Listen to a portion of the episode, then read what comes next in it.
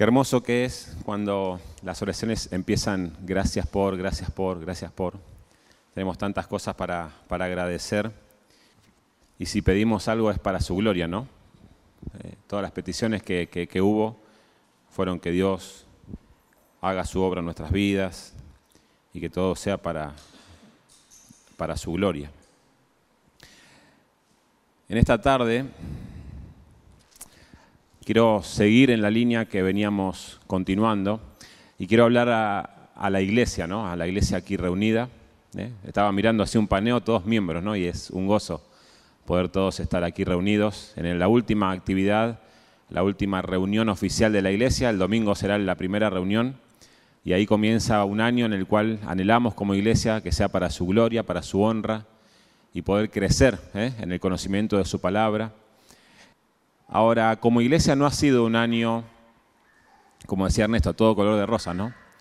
Eh, hemos pasado del gozo de poder eh, afrontar distintos eh, proyectos, distintas situaciones que el Señor ponía adelante nuestro, con gozo. Recordamos la posibilidad de poder comprar este, este lugar. También reuniones de miembros, ¿sí? Curso de nuevo miembro. Dios fue añadiendo personas al cuerpo de la iglesia y eso motivo de gozo. Pero también hubo situaciones de aflicciones, ¿no? Tener que despedir a hermanos amados, queridos por nosotros, también ha sido una, una, situación compleja y triste para toda la iglesia. Pero si algo no ha fallado, si algo no ha faltado, si algo nos ha sostenido a lo largo de todo este año y es la fidelidad de Dios. Es el hecho de sus promesas que Él va a edificar su iglesia, Él va a sostener su iglesia y Él está haciendo un trabajo personal en cada uno de nosotros que conformamos su iglesia, al menos en la expresión local del cuerpo de Cristo.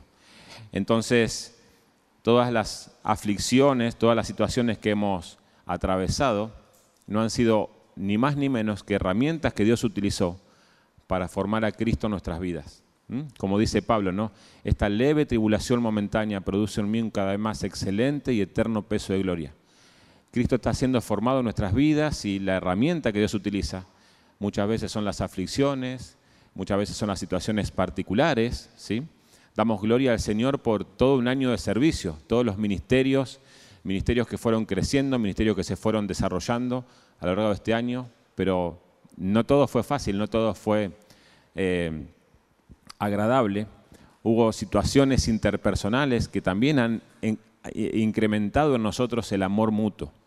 Y en esta tarde quiero invitarles a seguir profundizando en la carta a Colosenses. El día domingo estuvimos viendo el primer capítulo y cómo Dios se revela a través de Cristo, cómo toda la plenitud de su deidad mora en la persona de Jesucristo.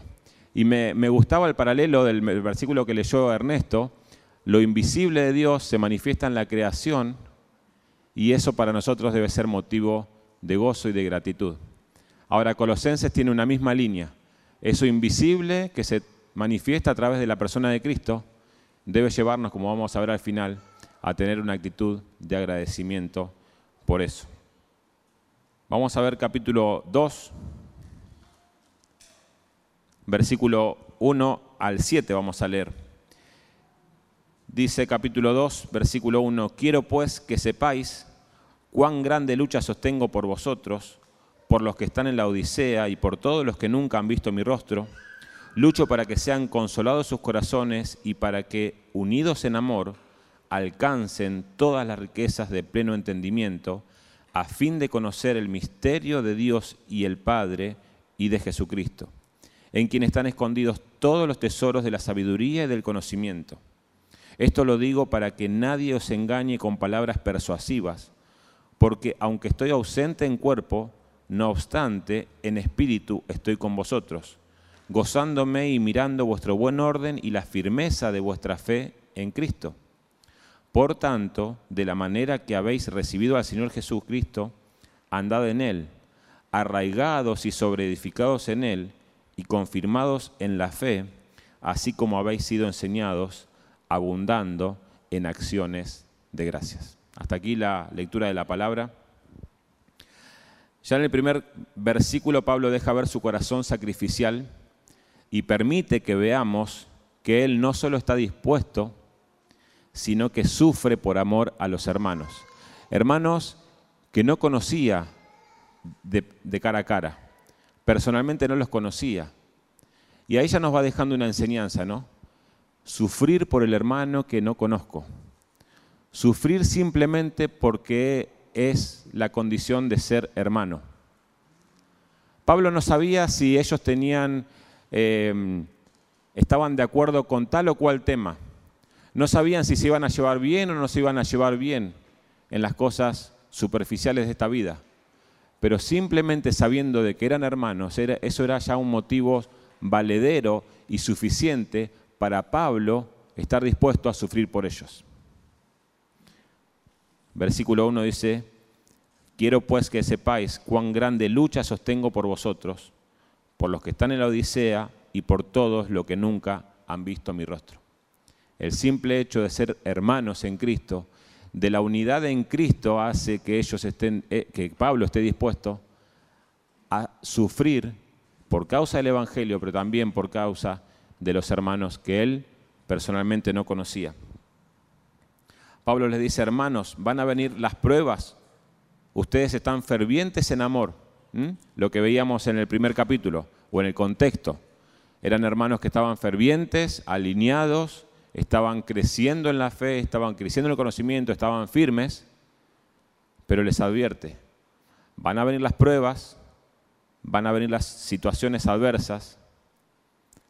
Ustedes están fervientes en amor hacia Cristo y también entre ustedes se aman, pero necesitan que esa fuente eterna de amor se mantenga en el tiempo. Que ustedes puedan mantenerse arraigados y sobreedificados en la persona de Jesucristo. Vienen bien, está bien el camino, están caminando bien, están andando bien, pero van a ver las pruebas, van a ver las situaciones. Y es, de alguna manera, Pablo está pintando nuestras vidas, ¿no? y la vida de la iglesia.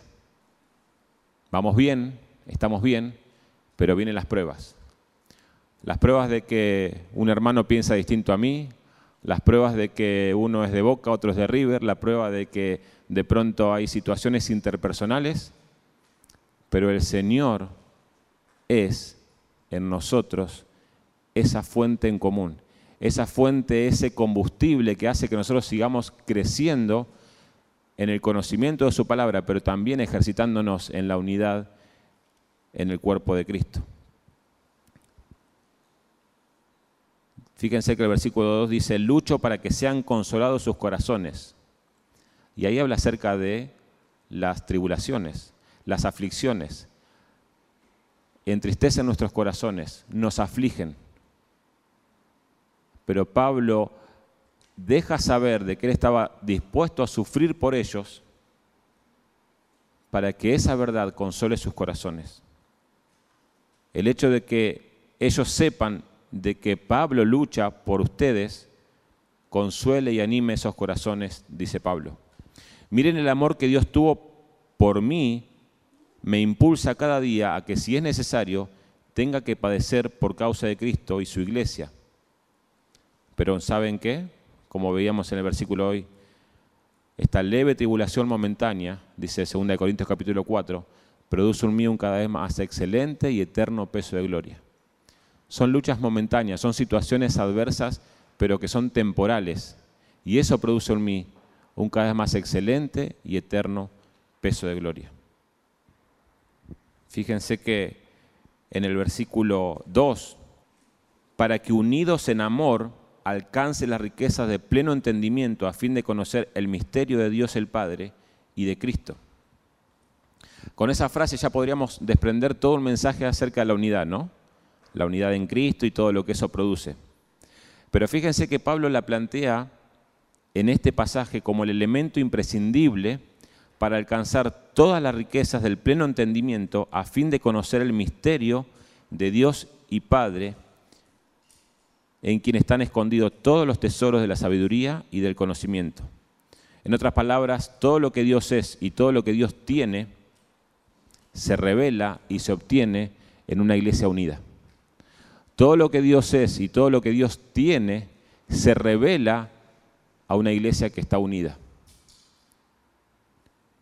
Una iglesia que comprende que las diferencias quedan excluidas en el cuerpo de Cristo. Que, hemos sido llamados a conformar un solo cuerpo. Que sabrán que somos sus discípulos si tuviésemos amor los unos para con los otros. Versículo 3, versículo 4, perdón. Esto lo digo para que nadie os engañe con palabras persuasivas. Pablo viene describiendo todo eso porque sabe que las palabras persuasivas van a venir. Pablo sabe de que las personas que van a atentar contra la unidad no van a venir declarando cuál es su intención. No van a venir diciendo, acá vengo yo y las palabras que voy a dar son para dividir la iglesia. Son para atentar contra la unidad de la iglesia. No, son palabras persuasivas. Son palabras dadas con buenos modales, con un gesto agradable, con una sonrisa, pero son palabras que atentan contra la unidad de la iglesia. El engaño va a venir con palabras persuasivas, con dulces modales y con tono agradable, pero su fin será el distanciamiento de los hermanos. Vendrá engañando y queriendo engañar, y esto no es sorprendente, dice Pablo en 2 Corintios, capítulo 11, porque Satanás se disfraza como ángel de luz. Pablo, Pablo reconoce que no puede ir a verlos cara a cara como quisiera, pero les hace saber también que su amor por ellos es tan genuino como si los conociera. Como si los conociera. Versículo 5, porque aunque estoy ausente en el cuerpo, no obstante en espíritu estoy con vosotros, gozándome y mirando vuestro buen orden y la firmeza de vuestra fe en Cristo. Pablo los consuela a ellos sabiendo que Él está dispuesto a sufrir, pero ellos los consuelan a Él sabiendo Pablo de que están caminando bien la carrera cristiana. Es un consuelo mutuo, es un consuelo de doble camino, de doble dirección. El consuelo de Pablo, pero también el consuelo de los hermanos. Y los hermanos van caminando bien. Me anima a verlos bien, sigan así. Ese es el rumbo, ese es el camino. Anímense unos a otros, aliéntense mutuamente, dejen las competencias para la gente del mundo. Dejen las diferencias del otro lado de la puerta cuando ingresan a la iglesia y cuando ingresan a la membresía del cuerpo de Cristo. Ya pasan a ser un cuerpo, ya hay una unidad que es mayor que todas las diferencias porque Cristo es la cabeza y Cristo digita todas las situaciones de esta iglesia. Dejen las diferencias de lado y únanse a Cristo. Ahora llegamos al versículo 6 y dice, por tanto, de la manera que habéis recibido al Señor Jesucristo, andad en Él. Todo lo que les mencioné hasta ahora, que Cristo es la imagen del Dios invisible, que tiene preeminencia sobre toda la creación, que tiene preeminencia sobre la iglesia, que en Él habita corporalmente toda la plenitud de la deidad, que Él es en nosotros la esperanza de gloria, que Dios se complace plenamente en su Hijo Jesucristo, que por medio de él su sangre reconciliará todas las cosas, debe producir necesariamente algo en nosotros. Todas las verdades que viene diciendo en el capítulo 1, todas esas verdades gloriosas, deben producir en nosotros algo. Por eso el versículo 6 comienza diciendo, por tanto, por todo lo antes mencionado, por todo lo antes descrito, hay algo que debemos hacer. Y mis hermanos, en esta tarde todo lo que Dios describió en su palabra, todo lo que Dios reveló en la persona de Jesucristo, nos insta a hacer algo, a hacer algo. No podemos quedar inertes después de todo lo revelado por Dios en, en, su Hijo Jesucristo. Lo hemos recibido por fe, pero muchas veces andamos por vista. Fíjense, el versículo 6 dice, por tanto, de la manera que habéis recibido al Señor Jesucristo, y lo hemos recibido por fe, poniendo nuestra fe en el Señor Jesucristo, vivimos en arrepentimiento y fe. Fuimos a Él en arrepentimiento y fe. Entonces, la vida cristiana se vive de esa manera también, de la misma manera que lo hemos recibido, en arrepentimiento y fe. Y no es un solo arrepentimiento para salvación, es una serie de arrepentimientos hasta que Dios se ha formado, Cristo se ha formado en nosotros. Es arrepentimiento tras arrepentimiento tras arrepentimiento hasta que Dios nos lleve en gloria. ¿Cuántas veces nos cuesta arrepentirnos de nuestros pecados? ¿Cuántas veces nos cuesta reconocer que hemos fallado? Pero también cuántas veces nos cuesta depositar nuestra fe en Él. Depositamos nuestra fe en nosotros o en algún hermano que me pueda salvar y me pueda ayudar en esta situación. Pero nos cuesta depositar nuestra fe en Él.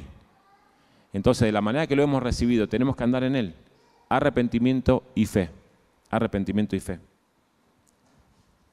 sin ejercitar esa plena confianza que Él inspira en nosotros, nos dio redención por medio de su sangre, ¿cómo no nos dará también con Él todas las cosas si lo pedimos según su voluntad? Como, como comenzábamos hoy, como ustedes oraban, ya hemos recibido lo más glorioso, ya hemos sido libertados de la condenación mayor. ¿Cómo Dios no nos dará también juntamente con Él todas las cosas? si lo pedimos según su voluntad. Fíjense el versículo 7, arraigados. Es el término, para echar raíces, para sujetarnos a Él, pero también para nutrirnos de Él. Las raíces tienen una doble función, sujetar y sostener una planta, pero también nutrir a la planta de todos los nutrientes que le da el suelo. Arraigados, ¿sí? tiene esa doble función, un término del mundo de la agricultura. Ahora después va a usar un término de la arquitectura, sobre edificados, dice más adelante, sobre edificados en él, edificados arriba de.